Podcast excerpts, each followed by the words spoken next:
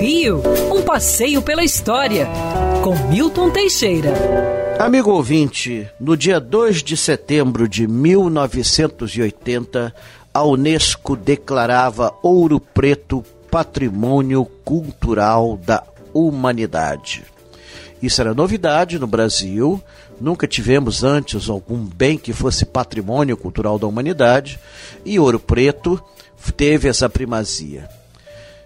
Vila Rica de Albuquerque, ou Vila Rica do Pilar, surgiu em 1696.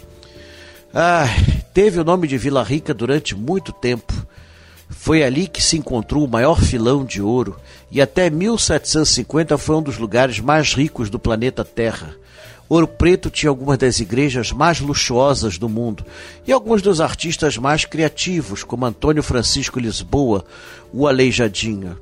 No século XIX, Vila Rica muda de nome para Ouro Preto.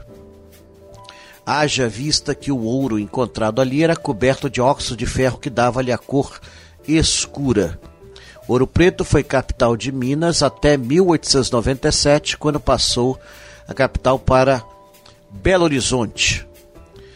Posteriormente, Ouro Preto foi declarado em 1933 é, bem cultural notável pelo presidente Getúlio Vargas. Em 1938 foi tombada pelo IFAM e finalmente em 1980 declarada Patrimônio Cultural da Humanidade. Todo brasileiro deveria visitar Ouro Preto.